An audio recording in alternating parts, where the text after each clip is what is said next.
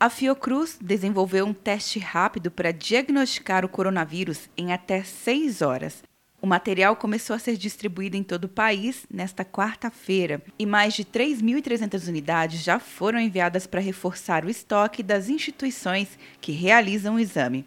Entre elas, os institutos Adolf Lutz, em São Paulo, Evandro Chagas, no Pará, e o Laboratório Central de Goiás. Os estados do Paraná, Santa Catarina e Rio Grande do Sul também vão receber as amostras. O objetivo do Ministério da Saúde, segundo o vice-presidente da Fiocruz, Marco Krieger, é descentralizar o teste em 17 estados. Estaremos não só enviando os nossos reagentes, mas também capacitando os primeiros 14 laboratórios de forma descentralizada, que vão aumentar a eficiência da nossa vigilância epidemiológica e diminuir o tempo dessa resposta. O novo kit foi criado em parceria com o Instituto de Biologia Molecular do Paraná, para diferenciar o coronavírus de outras formas de gripe em poucas horas e auxiliar o trabalho das autoridades de saúde, afirma o gerente do Programa de Reativos e Diagnóstico, Antônio Ferreira.